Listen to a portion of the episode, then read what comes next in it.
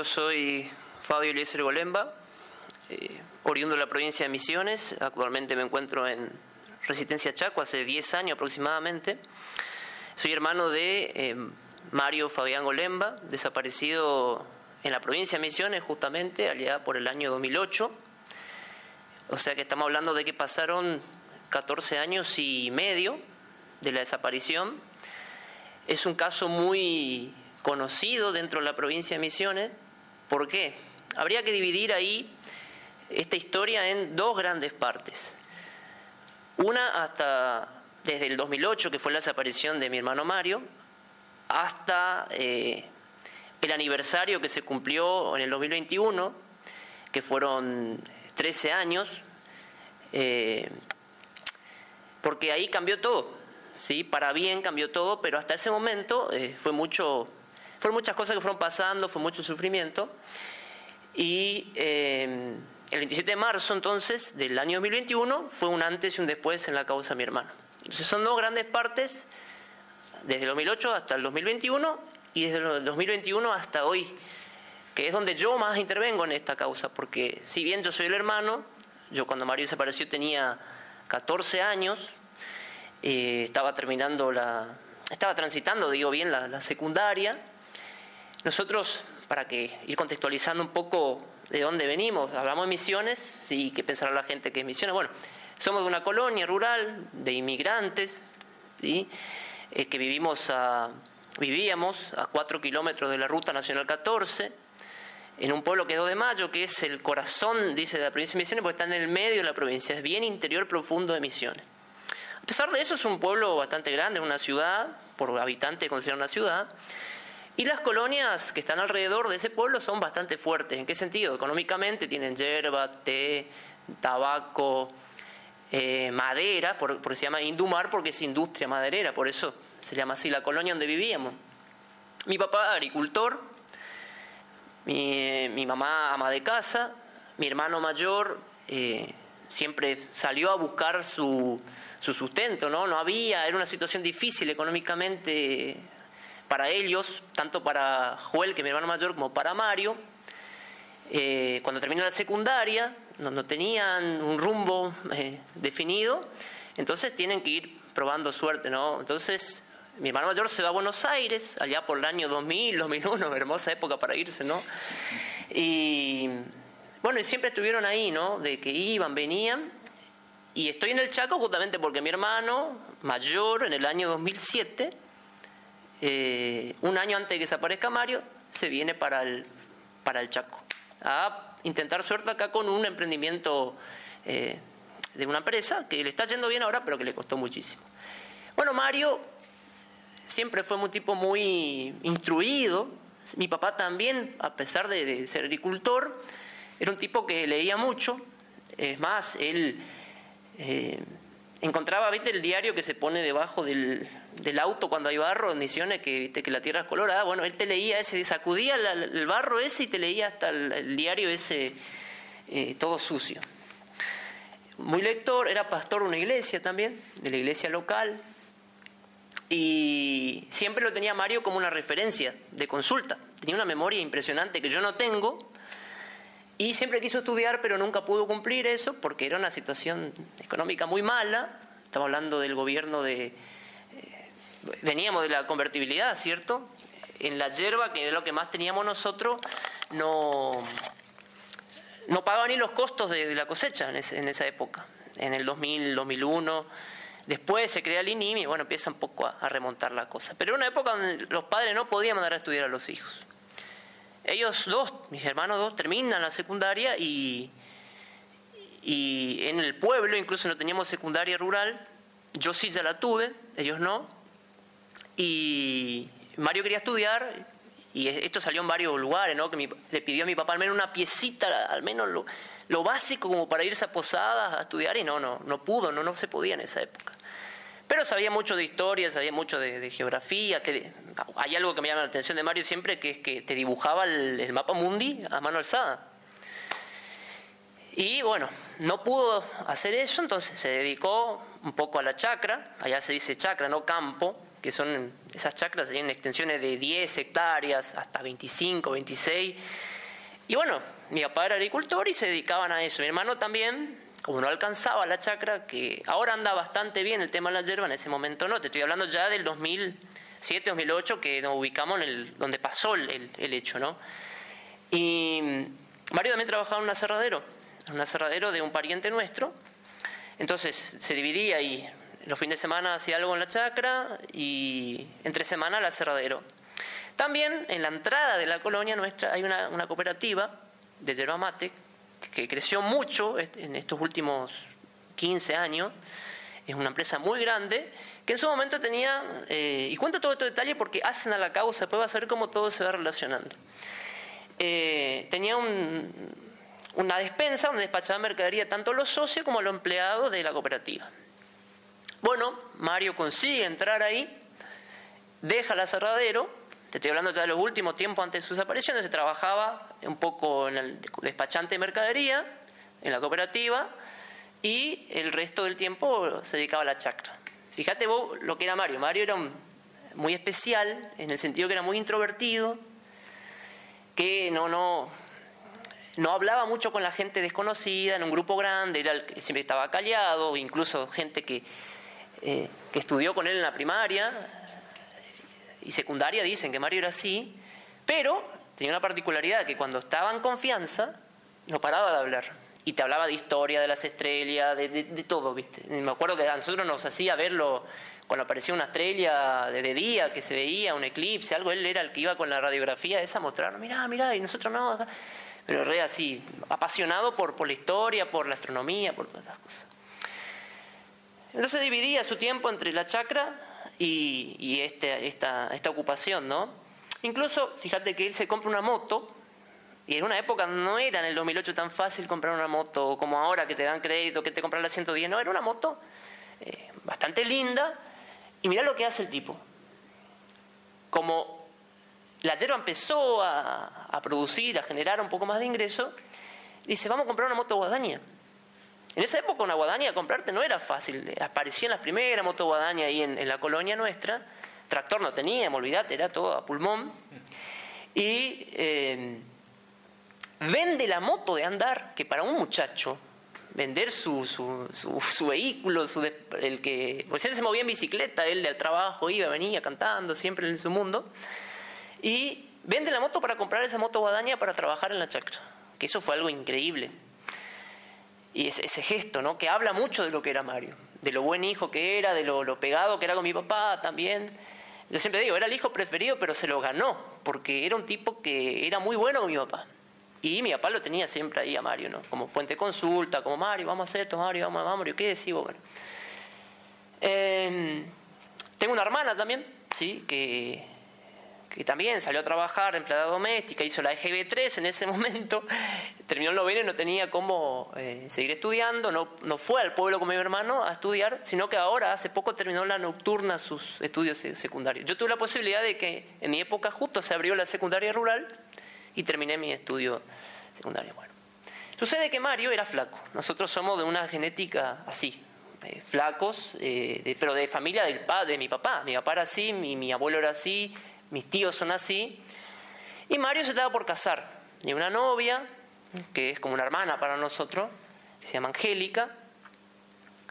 Y estaban haciendo todos los planes, incluso el presidente de la cooperativa en ese momento estaba viviendo en el pueblo y tenía su chacra y le dijo como que si quieren ellos instalarse en esa chacra, cuidar, y de paso tiene una casa, que era bastante linda la casa, que si querían casarse, que pueden vivir ahí. Bien, de lujo. Ella incluso es costurera, tiene una calidad para, hacer todas esas manualidades y estaba diseñando los souvenirs y todo. Pero Mario tenía este complejo. Aparte, viste que el bullying no nos inventó ahora, existía desde tiempo inmemorial y y ahí lo hacían, ¿sí? Mario, el flaco, Mario siempre era el flaco. A mí también me dicen eso, pero bueno, yo me armé de una personalidad bastante fuerte, viendo todo lo que pasó, dije, no, yo no voy a pasar por eso. Entonces le devuelvo, ¿viste? A los Federer, de revés. y, Mario no, Mario se callaba, él se guardaba todo. Y entonces, ¿por qué es importante esto? Porque esto lo llevó a ir a esa consulta médica a la localidad de Oberá, ya por el 2008, para ver una nutricionista, para ver cómo podía cambiar su fisionomía. Se levanta, me acuerdo yo, porque yo me estaba por ir al colegio, él se estaba por ir a esa consulta. Yo no sabía que él iba a ir. El día anterior él estaba tumbando un, cuadrito de té que teníamos ahí para seguir plantando hierba. Y había sido que iba a ir a esta consulta médica en, otro municipio, que era era hasta 100 kilómetros hacia el sur de donde estábamos nosotros. Que se va en línea colectivo, porque en ese momento no teníamos auto. Más con una camioneta vieja que era de la chacra. Eh, se va a esa consulta, en ese momento él tenía un celular, eran, no, todos en la colonia teníamos celular en ese momento, era otra época, no había WhatsApp, no había nada, y él tenía un celular con tapita que compró, que mandaba un mensaje de texto, ¿no? Mi mamá también tenía su celular, y hasta las 15 y 5 tuvimos comunicación con él, y a partir de ahí ya no tuvimos ningún tipo de comunicación. Sí, que se había atendido con, el, con, el, la nutricionista, pero nos llamó la atención algo que dice que se tenía que quedar a la tarde para hacerse unos estudios. Es raro porque generalmente se hacen a la mañana todos los estudios. Bueno, a partir de ahí, nunca más lo vimos a mi hermano. Yo lo, me acuerdo que esa mañana, eh, incluso le digo, ah, quiero ocupar el baño, viste, que, que queremos salir todo. Y él dice, no, eh, yo me estoy por ir a Oberá. Ah, mira, te voy a Oberá, mira. Se fue caminando de la colonia, incluso hay historias que relatan cómo él vio esos últimos pasos, la, picada, ¿no? Tierra Roja. Tomó el colectivo, incluso un mecánico ahí de la zona fue el que lo levanta y que lo lleva hasta la ruta, que fue el último que lo vio desde lo más cercano, y tomó el colectivo. Y de ahí no sabemos si desapareció Novera o si volvió de mayo y desapareció de mayo. No sabemos nada. ¿sí? Y mi mamá, que es una persona muy preocupada siempre, siempre muy preocupada, como que esto lo eh, destapó más todavía, porque dice, ¿qué pasa? Mario no viene. Yo me acuerdo que yo tenía 14 años, volví a la escuela, era la noche, mi papá había ido a otro municipio por una reunión de la iglesia, vuelve y tenía que encontrarse, ya que salió a la ruta, encontrarse con mi hermano. Y viene a casa y dice, no, yo no me pensé que él ya vino porque no estaba esperándome. Entonces empezamos a alertar. Yo el otro día me acuerdo que fui a la, escuela, todo, porque no lo tomé como algo, capaz se quedó en la casa de un pariente, tenemos un pariente, no verá, y no, no apareció, no apareció, y empezamos a, preocuparnos, ¿no? Bueno, ahí comienza el trajinar este de mis padres. Fueron, fuimos, me acuerdo, a hacer una, una exposición a la comisaría local. Los familiares de mi mamá se empezaron a mover muchísimo, muchísimo. Eh, con el correr de los días no volvía, empezaron a desparramar afiches con una foto de Mario por toda la provincia. Empezaron a surgir diferentes hipótesis de que sí, que lo vieron en el Chaco, incluso se vinieron para el Chaco, pegaron por toda la frontera, todo afiche por todo lado. Esa fue la gran movida que se hizo en los dos primeros años. La familia, la iglesia, todo muy involucrado en la búsqueda. Pero no se sabía nada. Fue como que se, bien decían, se lo tragó la tierra, aunque sabemos que la tierra no se traga a nadie. Nada, nada. Hasta el año 2010, fíjate que pasan dos años donde aparecen dos testigos en Óvera, en, un en una penitenciaría, que dicen que a Mario lo habían torturado en una comisaría en, en 2 de mayo, en nuestro pueblo. Y estos dos testigos declaran, y ahí como que aparece lo más fuerte, la hipótesis más fuerte de que a Mario lo habían eh, torturado y dado muerte y, hecho desaparecer el cuerpo. Bueno, esta hipótesis fue la más fuerte para nosotros. Lo empiezan a vincular a Mario con, porque del celular de él después salió que había llamadas hacia prostitutas, pero todo muy, muy, muy poco tiempo después de esa última comunicación, todo lo que pasó con el teléfono de él hasta ahora es un misterio, no se sabe. Bueno, los familiares fueron encargados de ir recolectando esta información, todo lo que había en la causa de, para el esclarecimiento era de la familia.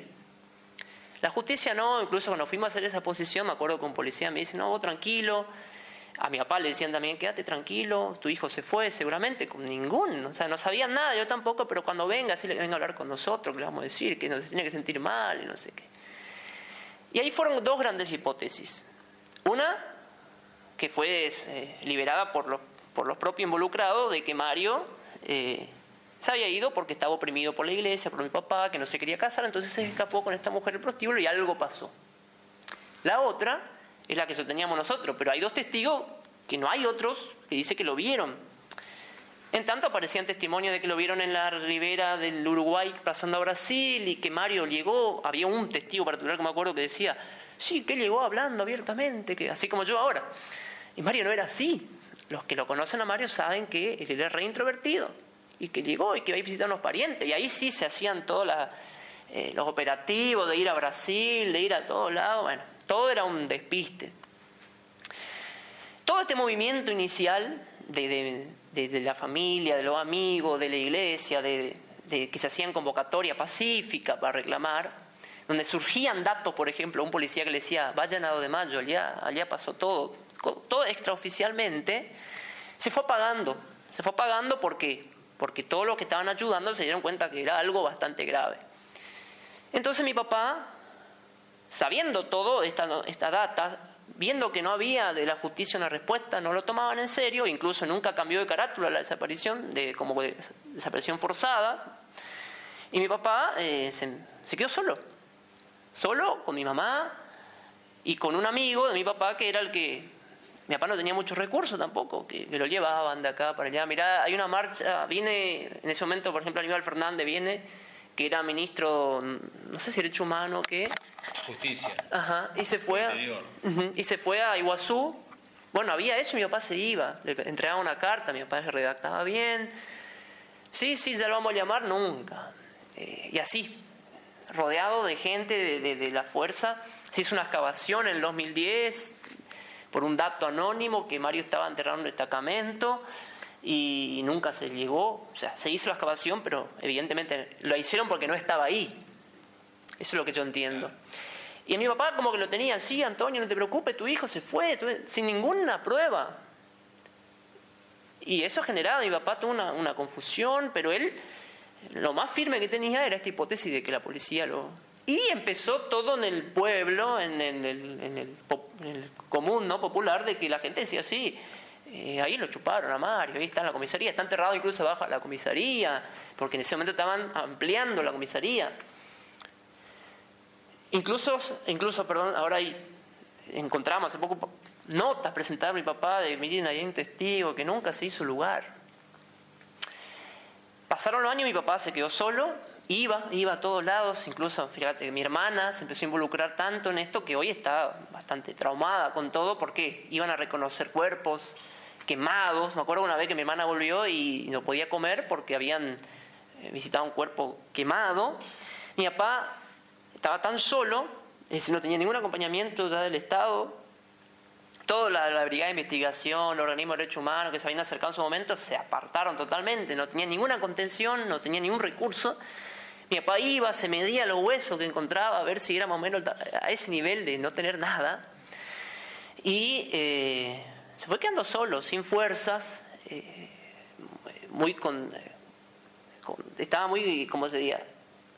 contradecido, contradictorio, porque ¿qué pasaba?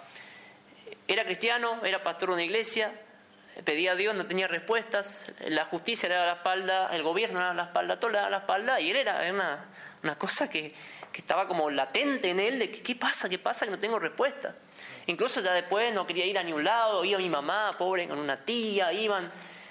Y en ese momento no, nos sabíamos de qué aferrarnos. aparecía alguien que decía, nosotros te vamos a ayudar a buscar, y nosotros agarrábamos vuelo porque no sabíamos qué hacer en estos casos.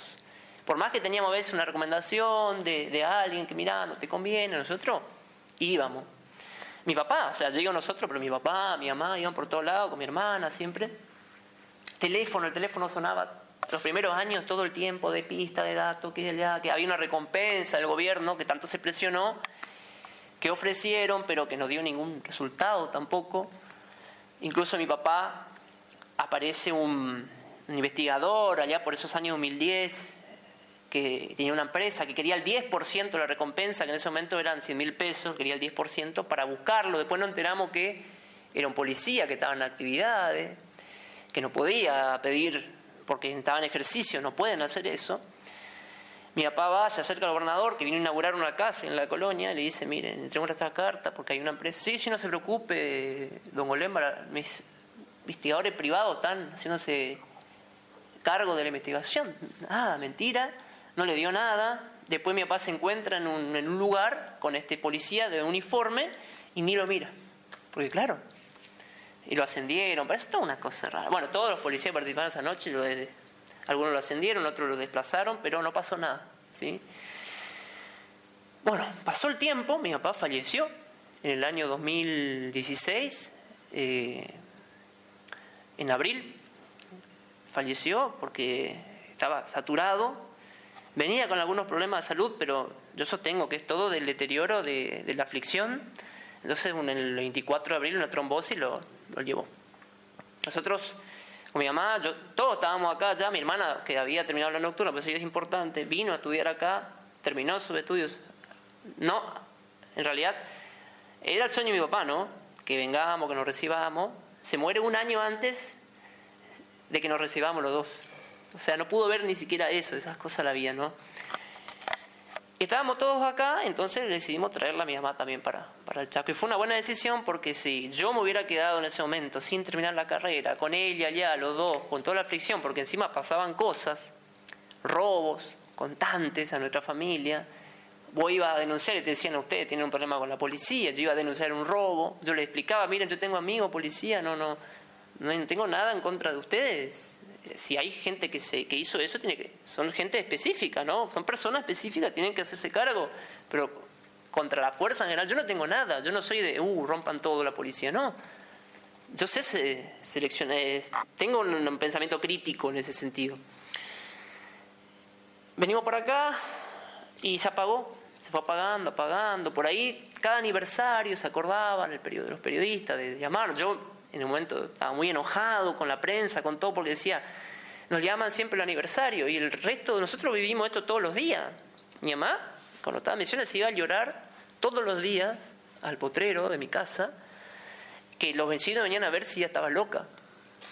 Pero, y mi mamá tiene una contextura nada que ver con nosotros, es, más gordita, y en ese momento vos te fijas la foto de todo ese tiempo, ese, ese proceso del 2008 hacia acá, en el medio, ella era un palito. Y bueno, no llevo, en el último año, la pandemia, antes de 2021, ni siquiera salió en los medios, o sea, para que te des cuenta que nosotros ya estábamos entregados, ya nunca pensamos que esto podría llegar a, a, la justicia y ni siquiera pensábamos que, que podríamos encontrar el cuerpo, ya estábamos totalmente entregados. Mi papá se murió convencido de lo que pasó porque en ese camino fueron apareciendo otras voces, con mucho miedo, pero que sí, que dijeron que Mario estaba, pasó por esa situación, ¿por qué no va a declarar? No, no, yo no me quiero comprometer, era típico, ¿viste? Todos sabían, pero nadie quería comprometerse, y yo los entiendo, ¿eh? Yo los entiendo porque es una situación bastante compleja para involucrarte.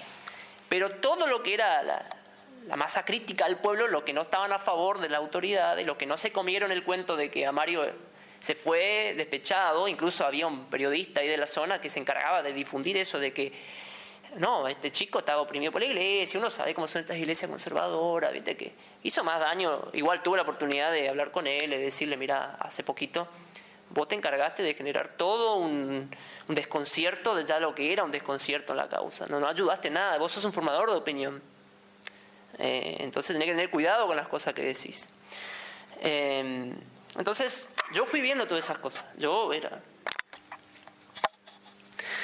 Bien, entonces yo fui viendo todas estas cosas. Pero una impotencia de no poder hacer nada a mí me atravesó. Yo tengo 29, la mitad de mi vida estoy atravesado por el caso de mi hermano. Depresión, todo lo que sabemos que, que te pasa, la soledad y de sentirte que que ves que tus padres se mueren, no puedes hacer nada, una impotencia, ser chico. Mi papá me decía, me acuerdo que me decía, vos un día tenés que estudiar abogacía para resolver el caso. Y hoy me doy cuenta que no hacía falta estudiar abogacía, que era dar con las personas correctas nada más, que es algo que uno va aprendiendo con el tiempo, ¿no? Y todo cambia, esta primera etapa que te conté, pasaron miles de cosas más que no, no, no entran en el relato que, que la gente si quiere saber más, entre, ponga Casa Bolema en Google, salta todo, todos los testimonios de mi papá, está en YouTube, porque es un caso que gracias a la familia, repito, a, los amigos se hizo muy conocido. No es el único, por supuesto, pero este cobró mucha fuerza, vos decís hoy Casa Bolema en Misiones, todos saben de qué estamos hablando. Bueno, yo ya estaba acá eh, trabajando en, en, mis cosas, ¿no? cada uno con lo suyo. Eh, cada aniversario, como te digo, llamaban, aunque el último ese del 20, que fue la pandemia, ni se lo nombró, estaban el foco estaba en otro lado. yo venía medio peleado con la prensa porque le decía, usted no, no, no, no están haciendo su trabajo, ¿por qué no van a preguntarle al juez? ¿Por qué no van a...? Yo había ido en agosto de 2020, me acuerdo, eso tengo que agregar, que quise verle el expediente, porque a mí me surgía esto, la miércoles, ¿qué está pasando que no, no? Si está todo dado, ¿por qué no? Mi papá siempre pedía el careo, él quería el careo entre la policía que tuvo ese día y los dos testigos esos que declararon. Nunca se le dio lugar. Pero yo siempre como tenía eso de querer insistir, pero ¿por dónde? ¿Qué? Yo no sé nada. Me, guiaba con este amigo periodista que, que me ayudaba, que me decía... Y fui un día a ver el expediente, de golpe me dice, te recibe la jueza. A mí me sorprendió porque yo tenía entendido que eh, no había recibido a mi padre. Después me enteré que sí, que lo había recibido, pero bueno, el mismo trato que a mí. Muy, muy respetuosa, hablamos un rato. Y cuando le todo me explicó, todo, que ella lo único que hacía era eh, recabar la información, porque como era una causa así que había un testimonio de algo, que eso fue juntar toda esa información. En ningún momento actuó oficio ni nada. Y cuando le pido ver el expediente, cambió la actitud. ¿Cómo estás pidiendo esto? Sí, digo, yo quiero ver el expediente. Porque hay cosas que yo no sé si están. Eh, yo, te digo la verdad, iba de. con la verborragia nomás porque no sabía mucho. Yo me iba con lo que tenía. Incluso nosotros nos cuidábamos mucho de, en su momento de no decir nada porque no era el 100% seguro de que eso había pasado y sabíamos que con quién nos metíamos, entonces tenía que tener cuidado hasta que en un punto llegó, que yo me di cuenta, si analizo la entrevista de mi papá, los últimos años de vida de él, ya empezó a darle con todo a la jueza, al fiscal, a que no investigaban. Yo también venía bastante enojado ya, falleció mi papá, ya era un, bueno, ¿qué más no puede pasar que, esto? Lo de mi hermano encima de mi papá. Y empecé a darle con todo, ¿viste? Y yo había salido a hablar de esta jueza, que es Alba Guzmán de Gauchat, que tenía también otro antecedente complicado, había pasado una causa con un chico ahí.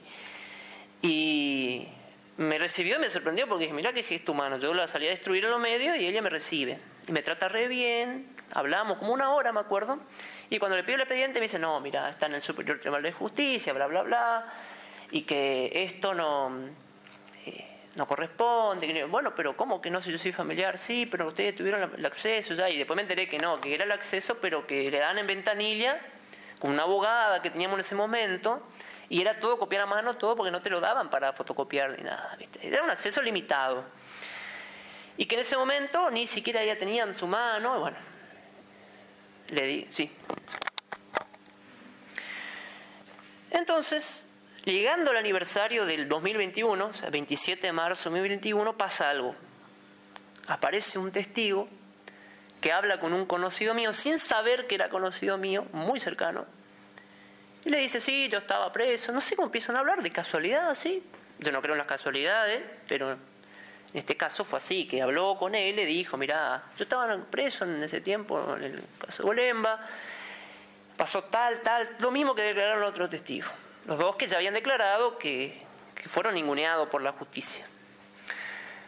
Incluso creo que uno de los testigos, eso eh, primitivo, eh, estuvo preso sin causa, cosas así, como suele suceder. A mí me agarra tal indignación porque contó detalles muy, muy feos de todo lo que pasó y a mí me agarra con indignación. Me contacto con, mi amigo, que, que, siempre nos estuvo acompañando, y me dice, mira, ¿y si hacemos una movida? Sí, pero fíjate que ya hicimos marcha, hicimos todo, no nos dio ningún resultado. No, pero hagamos una movida, ahora que estamos en la época de redes sociales, hagamos una movida por redes sociales.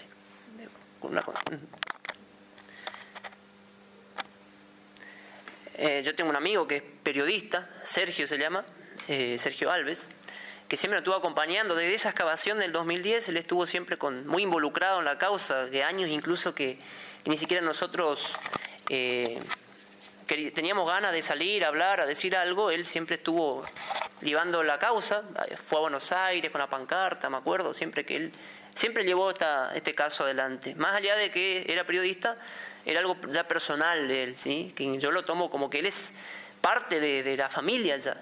Y, yo cada cosa que hago siempre le consulto, mirá, asesorame, ¿qué hago acá? Y me dice, hagamos una, una movida el 27 de marzo de 2000 21, porque apareció este testigo que dio tantos detalles, que era muy similar a lo que habían declarado los otros dos, de, detalle aberrante, que a mí me llenaron de indignación. Y yo le digo, sí, pero fíjate que ya hicimos marcha, ya, no, no, no dio ningún resultado.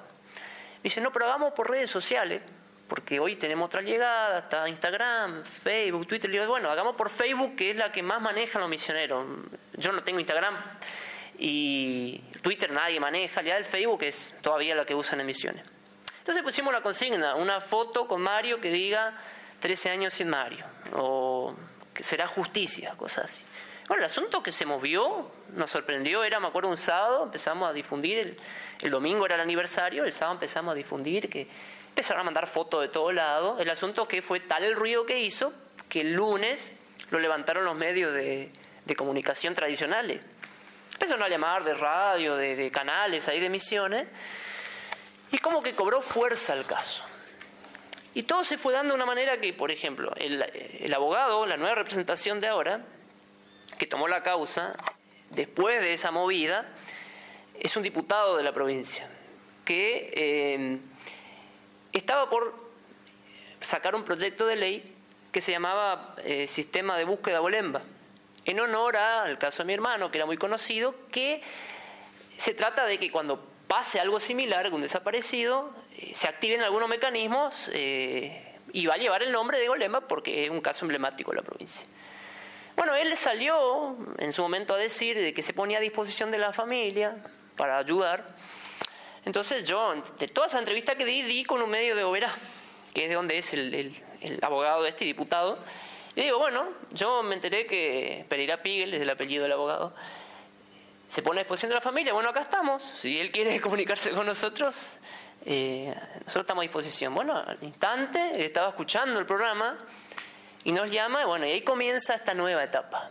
Con la movida esta que se hizo, que si buscas en Facebook mi perfil, Eliezer Golemba, vas a ver que un montón de gente con la foto de Mario, gente de acá del Chaco, gente de, Misiones, gente de, Buenos Aires que se sumaron. Hizo mucho ruido eso, como que estaba tan olvidado por, por la sociedad. No sé si olvidado, pero como que ya estaban resignados todos, pero todos quieren saber lo que pasó con Mario. Eso ya nos supera a nosotros como familia. O sea, yo sé que en la provincia el caso de Mario es conocido y que vuelve a preguntar, che, el caso de tu hermano, ¿qué pasó? El caso de tu hermano, ¿qué pasó? Todos quieren saber.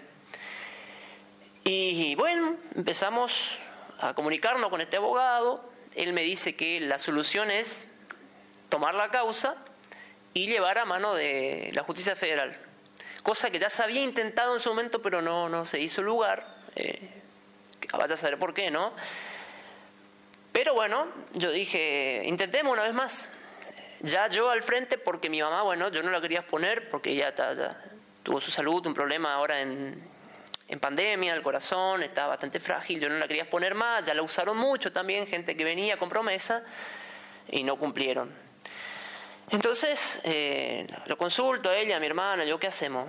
Apareció esta persona, quiere tomar la causa, hacemos un intento más porque era como el último, bueno, vamos a ver qué pasa con toda la, desesperanza de los años anteriores, que, como te digo, nos quedamos solos, mi papá se murió, ¿para qué remover todo eso? Pero siempre estaba eso, che, ¿será que nunca vamos a ver? Vivimos con angustias y después me enteré que ese delito es justamente un delito que se ejecuta todos los días. Ahí me fui enterando más la parte técnica, me fui asesorando, cosas que yo no sabía. Yo salí a hablar de lo que más o menos manejaba, de incluso el caso de mi hermano, los mayores detalles tenía mi mamá, mi hermana, mi papá. Yo veía todo eso, pero no estaba tan al tanto de, Y más cuando me vine para el Chaco, no estaba tan al tanto de todos los detalles. Bueno, ahí empezamos a reconstruir la causa. El abogado en abril toma la causa, abril de 2021, hace la presentación, hizo muy buen escrito, hay que reconocerle que hizo con citando normas internacionales. Eh, declaraciones de derechos humanos de la Corte Interamericana de Justicia. hizo una muy buena presentación y sorpresa para nosotros que veníamos con, nada, ¿qué van a tomar la causa? Mirá, si alguien se pone a investigar, aceptan la justicia federal, creo que fue por mayo, junio de 2021, que toma la, la, causa de la justicia federal. Entonces nosotros, eh, por ahí nos decían, no, ahora quédense tranquilos, tienen que dejar que ahora la justicia haga su trabajo. Nosotros nos dimos cuenta que, que no, que había que aportar todo lo que sabíamos, que había que reconstruir la historia y ayudó mucho esto de la comunicación de, esta época, del WhatsApp, de, la agilidad de la comunicación, porque antes mi papá, si quería presentar una prueba, tenía que viajar, tenía que buscar a alguien que le lleve, entonces no tenía los medios, los recursos, y los recursos económicos para ir, más que si un amigo le prestaba el auto, le llevaba, le acompañaba. Empezó a cambiar la historia. Yo le decía a mi hermana, fíjate que está cambiando algo. De hecho, al ingresar a la justicia federal intervienen dos organismos, uno es Procubim, que es la Procuraduría de Violencia Institucional, que depende de la Procuraduría General, que nos contactan con un, organismo, perdón, que se llama DOVIC, que es eh, la parte de, que se encarga de contener a las víctimas, cosa que nunca tuvimos, psicólogos, abogados que te asesoren en caso de que vos tengas desconfianza, por ejemplo, de tu abogado, qué sé yo. Y en este momento aparecen estos organismos. Bueno, desde mayo, junio se empezaron a contactar con nosotros. Para mí era algo increíble, pero literalmente increíble, porque yo no pensé que se podía llegar a esto. Hablaban con mi mamá, hablaban con mi hermana, hablaban conmigo, con mi hermano, con, todos nosotros, cómo estamos, cómo nos sentimos. Y la justicia federal eh, toma la causa, como te decía, bueno, pasa todo esto y cae en la fiscalía de, de Posadas, ahí, no sé si la número uno, número dos, y toma el caso una fiscal realmente comprometida yo tengo que decirlo, es como que se fueron alineando los astros, porque empezaron a moverse, a tomar declaración, empezaron a investigar realmente y con mucha seriedad la causa. Ya ellos sabían, entiendo yo, que era una causa muy compleja, eh, socialmente se sabe lo que es la causa de hermano, pero como que les cayó a ellos y tomaron muy en serio el trabajo. Entonces empezamos a tener una muy buena comunicación con la Fiscalía, tanto la fiscal Silvina Gutiérrez como los, que están ahí con ella trabajando, eh, el abogado, que, hasta ahora impecable, su, como uno podría pensar, pero es diputado, eh, es parte de la misma fuerza de gobierno de hace 20 años, porque es una sola fuerza, la, principal ahí, que es la renovación. Eh, entonces, como que hay toda una... Yo le cuento esto porque le planteé a él lo mismo, le dije, mira, yo sé cómo funciona la política, sé lo que es Misiones, sé lo que es el nordeste argentino. Entonces, yo tengo desconfianza, mi familia tiene desconfianza, no confiamos. Pero con los hechos, él y su equipo me fue demostrando de que en el caso de mi hermano, impecable.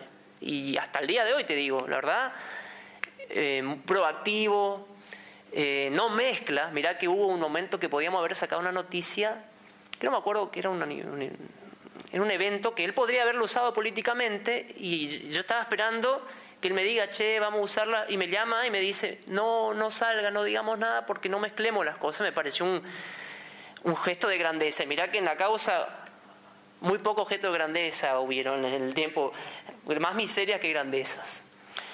La fiscal, con la fuerza federal, empezaron a hacer un trabajo que solamente el que está, porque a mí algunos conocidos me dicen, pero Eliezer, ya pasó un año de que tomaron la causa, no hay nada. Siguen lo mismo. Yo digo, no, ustedes no están en el día. Yo hay cosas que no les puedo contar, incluso acá no puedo contar muchas cosas, pero no se dan una idea. Todo lo que no se hizo en esos 13 años anteriores se está haciendo ahora. Y están pasando las cosas, por ejemplo, pasando cosas que antes no, no se daban, no se daban, no había forma de parece enganchar el engranaje que funcione. Apareció un testigo en el interior, no sé, San Pedro, por ponerle que es un lugar ahí de, misión.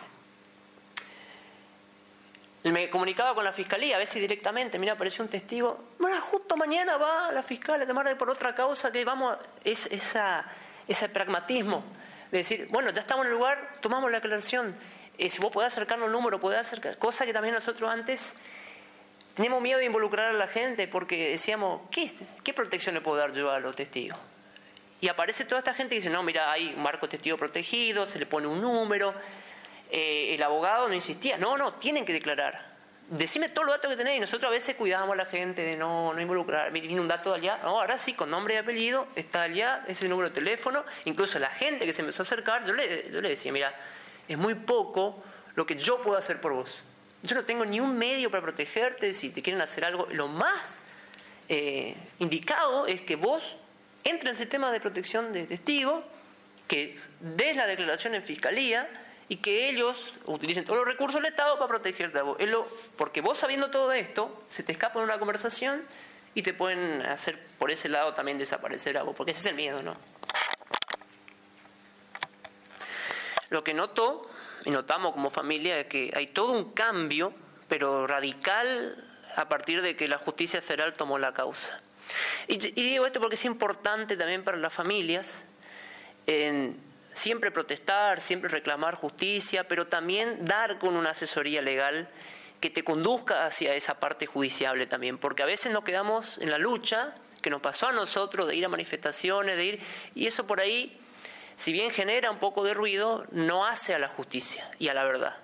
Entonces, por mi experiencia, aconsejo a la familia de, de tratar de que eso se encamine en la justicia, aunque es lenta, aunque no va al ritmo que nosotros queremos que vaya, el hecho de que llegue a manos en este caso tuvimos también, creo, la suerte de que cayó en manos de alguien que tenga ganas de investigar, de que cayó en manos también de una jueza que diga, sí, avanza, avanza, avanza, pero siempre tratar de, de si está en la provincia la causa, sacarla a la provincia. Y lo que nos decía nuestro abogado en su momento, mira, yo si esta causa no, no avanza acá, voy a ir hasta la Corte Suprema, y si hay que ir ahí, hay que ir. Y que el Estado, ahora me doy cuenta, tiene recursos para afrontar estas causas y que son causas igual de importantes que las que sucedieron en la dictadura militar.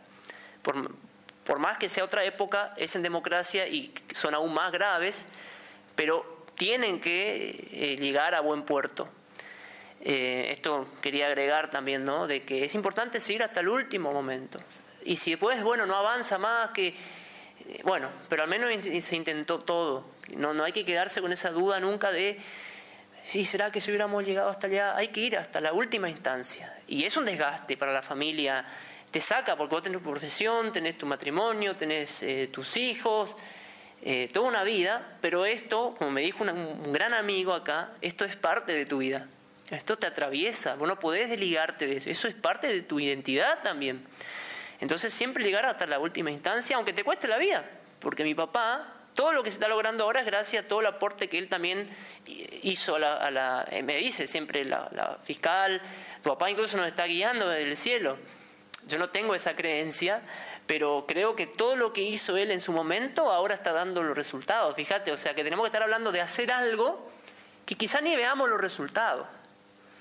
Pero que si cae, vuelvo a insistir en esta, en manos de gente que tenga ganas de investigar, que vos sigas aportando, porque yo pensé que a mí me dijeron que, pero que lo dije esto, listo, ahora ya la justicia se encarga. No, vos tenés que seguir insistiendo, presionando, controlando, porque en definitiva el Estado somos, está a tu servicio ahí. Ellos son parte del Estado y tienen que investigar. Es una obligación de ellos, por más que a veces no lo hagan, están haciendo, ellos me dicen, estamos haciendo lo que tenemos que hacer. Y yo le digo, bueno, yo valoro muchísimo eso porque en un país donde casi nadie hace lo que tiene que hacer, es realmente destacable lo que están haciendo. Es una tarea que en un año es titánica lo que hicieron. Por ejemplo, aparecía un testigo allá y, ay, justo yo estoy yendo para ese lugar, me, me voy unos kilómetros más, ya le tomo la aclaración. O sea, son muy pragmáticos en lo que están haciendo y las fuerzas federales que están ayudando también para ubicar, estamos hablando de 14 años. Hay que ubicar el teléfono del testigo donde vivía, hacer esas conexiones y yo les digo que en esta causa lo hicieron. Y yo estoy controlando todo el tiempo. Y otra cosa, a diferencia de los 13 años anteriores, me tienen informado de todo lo que sucede, tanto el abogado, la fiscal, Dovic, y bueno, Procubín siempre haciendo las recomendaciones, ¿no? Pero es radical el cambio. Si vos me hacías esta entrevista antes de, este cambio, yo diría que es un desastre la justicia. Y bueno, la justicia misionera sí fue un desastre. Incluso lo mismo de la federal, cuando ven el desastre y lo armada que fue esa causa, es decir, con invención de prueba, de, de, hacer ir, hacia otro lado y no la hipótesis más fuerte, sí, es un desastre. Fue un desastre. Y creo que van a tener que responder también por qué lo hicieron de esa manera, los que tendrían que investigar. Pero hoy, hoy por hoy te digo que aparezca el cuerpo no. Eh, sean condenados lo que tienen que ser condenados, el trabajo que hicieron hasta ahora, yo ya estoy muy conforme. Y porque veo que siguen avanzando, siguen avanzando y eh, esto va hacia adelante, hacia adelante, pero es muy importante que la familia siga, siga, no, no confiarse listo, agarrar un abogado, agarrar una fiscal que no, vos tenés que estar ahí, porque los detalles del caso es como todo en la vida, si vos querés obtener algo, vos tenés que esforzarte. No puedes esperar que los otros hagan un trabajo, por más que sea su trabajo, vos tenés que estar ahí. Y es doloroso, es remover. Mi mamá tuvo que hacer toda una reconstrucción de la causa con olvido, porque hay cosas que se nos escapan ya. Y, estoy contando el 10% de todo lo que fue en realidad. Pero hay que hacerlo, hay que hacerlo y superar eso de, eh, no, ya no quiero saber más nada, eh, ya está, ya será justicia en otra vida. No, no. Acá también existe la posibilidad y cada vez hay más recursos del Estado destinado a eso y hay que utilizarlos. Hay que utilizarlos. Y tampoco hay que quedarse con, ah, pero mira, es político, pertenece a tal ideología. Bueno, eso no importa. Los fines de tu causa, vos querés que, que se haga justicia. Y para hacer justicia tenés que navegar en, mares turbulentos, entiendo yo. Bueno, y como cierre, eh, ¿cuál es la proyección que tenemos del caso? estamos convencidos de que vamos a llegar a la verdad, de que incluso vamos a llegar a la justicia, que, no es poco. A nosotros nos interesa más la verdad que la justicia, la verdad. Nosotros queremos saber dónde está nuestro hermano. Siempre fue el pedido de los familiares, principalmente mi mamá, que era algo que a mí me carcomía. Mi, mi mamá quería saber dónde estaba su hijo y yo no podía hacer nada. Y a mí me parece importante agregar de que nosotros, sí, hoy somos profesionales, eh, hoy estamos bien rodeados, estamos bien asesorados, eh, estamos informados de lo que pasa, pero vamos al origen de mi, de mi papá. Mi papá es un agricultor, eh, hizo hasta el séptimo grado y no, no, no estudió más. Ahora, si él, él pudo, si él pudo ir hasta todas las puertas que golpeó, presentar escritos, hablar con los medios, que no es fácil para alguien que no está acostumbrado a la interacción con la gente. El trabajo agricultor es un trabajo muy solitario, pero él tuvo que superar todo eso y hacerse de, de, donde podía para ir a hablar con los medios. Mi mamá incluso, de que tiene, eh, no tenía, no es fácil de palabra, ¿sí? y no la estoy ofendiendo, ya sabe que es así, ella nunca se imaginó estar frente a, a fiscales, a jueces, declarando, buscando como te digo, hay veces que mi mamá iba sola ya y tenía que encarar, y yo me acuerdo que eran situaciones realmente traumáticas para ella de tener que hablar con un periodista, de tener que hablar con un, ministro, y, ella pudo. Entonces, fíjate, nosotros venimos de familia de agricultores, que jamás pensamos que no iba a pasar esto, jamás pensamos. Eh, somos de una colonia de inmigrantes, fíjate que justamente somos descendientes de ucranianos, Ucrania que ahora está pasando por, por una guerra tremenda, mi abuela viene escapando de la Segunda Guerra Mundial y encontramos la paz en la Argentina, abrazamos a la Argentina, ¿no? Yo soy re argentino, ni siquiera sé palabra en ucraniano, mis padres sí sabían. Pero y nos pasa esto de vuelta, ¿no? De vuelta a entrar en una crisis como es que, que desaparezca un hermano. Pero hay que superar todas esas barreras, hay que valorarnos, ¿sí? Eh, son víctimas, somos víctimas. Yo no lo veía de esa manera, yo siempre pensaba de que, no, bueno, la víctima es mi hermano. Yo no, porque a mí no me pasó. Con el tiempo te das cuenta de que sos víctima. Y son víctimas los testigos también, que, porque me decía la fiscal el otro día, fíjate, Eliezer, cómo esto le atraviesa a toda esta gente que vino a aclarar, porque les cuento que de esos dos o tres testimonios iniciales hoy tenemos eh, muchísimo más, diez veces más de testimonio. Y eso se logró en concordancia con la fiscalía, con la representación legal, pero nosotros también como familia, nosotros no hemos llevado la mitad de esos testigos a declarar. Y eso quiere decir que hay que armarse de valor, seas lo que seas, tenés un valor. Incluso tu familiar como dicen a veces, hoy estaba escuchando el Zoom, la, de, la mm, exposición de los especialistas, si se buscó el problema, ¿sí? no importa, somos, somos seres humanos, nadie merece un ajusticiamiento fuera de la ley. ¿sí? En nuestro caso es particular porque mi hermano no tenía ningún tipo de problema con la, con la, con la policía, ni con la justicia, es más, te digo, tenía una rutina que era ir al trabajo, volver, tenía sus encuentros con amigos, con la iglesia, iba, volvía, no, no había nada raro en el entorno de él. Y a veces nosotros decíamos, ¿por qué nos pasa esto a nosotros? Si nosotros nunca buscamos los problemas. Eh, porque, bueno, ahora veo que también tiene todo un, propósito, ¿sí? Como cristiano lo digo, que cuesta, es una contradicción, yo decía, decir, somos cristianos, ¿cómo nos puede pasar esto a nosotros? Bueno, hoy veo que, que la causa de Mario, sumado a otros casos que están pasando en la provincia y en el nordeste y en el país, puede sentar un precedente. Es decir, cuanto más gente se sume a judicializar las causas, luchar por la justicia, va a ir cambiando el sistema. Hay que tener una esperanza. Eh, es poco tiempo la democracia que tenemos todavía, ¿sí? Y esto requiere una maduración con el tiempo, desde todos, ¿eh? porque también una de las críticas que yo hacía era que la sociedad no se involucraba. Ojo, nosotros tampoco nos involucrábamos. ¿Quién nos vamos a meter nosotros en todo este lío? Y es la forma, no va a cambiar el sistema esperando que el gobernante de turno lo cambie o que el juez de turno lo cambie. Eso tiene que ser algo que nazca la sociedad, ¿sí? en apoyar estas causas también. Si se convoca una marcha como, como pueblo, acompañar, hubo muchos casos en la Argentina, Christian Scherer, Bloomberg, que el cambio lo hizo la sociedad. Si bien, bueno, el destino de esas causas, ¿no? lamentablemente, no llegaron a buen puerto, eh, hay que pensar más allá de tu familiar, más allá de, de, vos mismo. Sí, sufrís, pero hay mucha gente que sufre también. Entonces, yo lo que noto es que la causa Mario va a ser un antes y un después en la provincia, que cuando estén en una situación similar van a pensarlo dos veces antes de, torturar y de llevar a la muerte a una persona inocente y que todos tenemos un valor, seas agricultor, seas docente, seas albañil, seas abogado, seas arquitecto, todos en teoría, y la constitución lo dice, somos iguales ante la ley.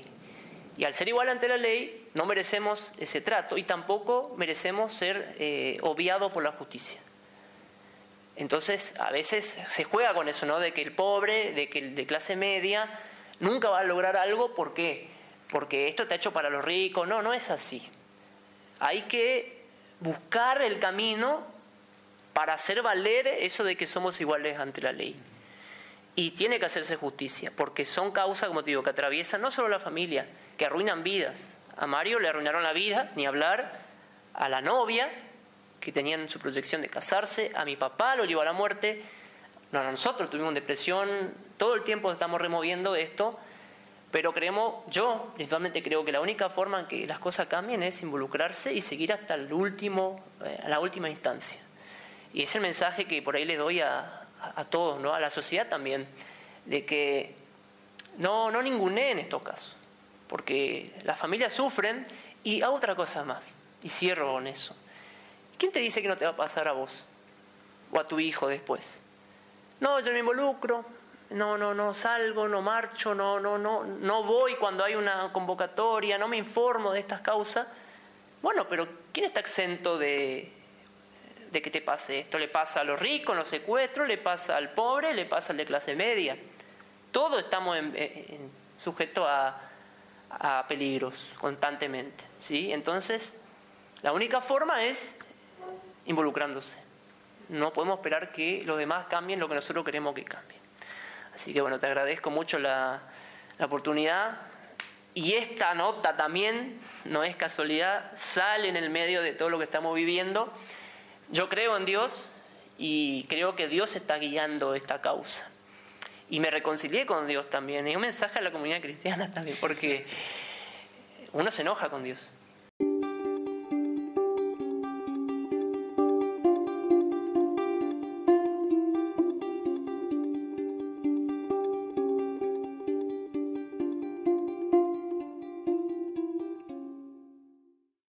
Hecho al comienzo de que eh, era importante decir dónde trabajaba Mario. Y acuérdense que era una cooperativa yerbatera, donde él despachaba mercadería, tanto para colonos, o sea, para productores de yerba, como para los que trabajaban en la cooperativa y para los que eran hacían la tarea, hacían la, cosecha de yerba. ¿Por qué? Porque entre los dos testimonios que aparecen, uno lo reconoció a Mario en la comisaría. Él cuenta que cuando ven que lo están golpeando, él dice, no le hagan nada a ese muchacho, ese muchacho es Mario Bolemba. Porque él lo conocía desde que él iba a comprar mercadería a esa, despensa de, la cooperativa.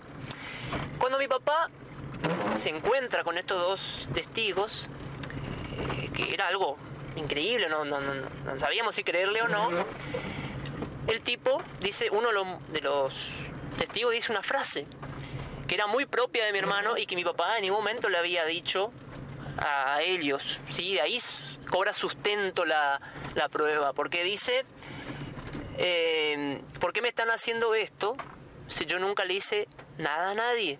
Y era una frase muy propia de Mario, que era un comentario bastante inocente, de decir, Mario, guarda tu bicicleta, te, van a robar. Yo nunca le robé nada a nadie, a mí seguramente, ¿por qué me van a venir a robar a mí? Que obviamente no funciona así el, el sistema, pero él creía en esto.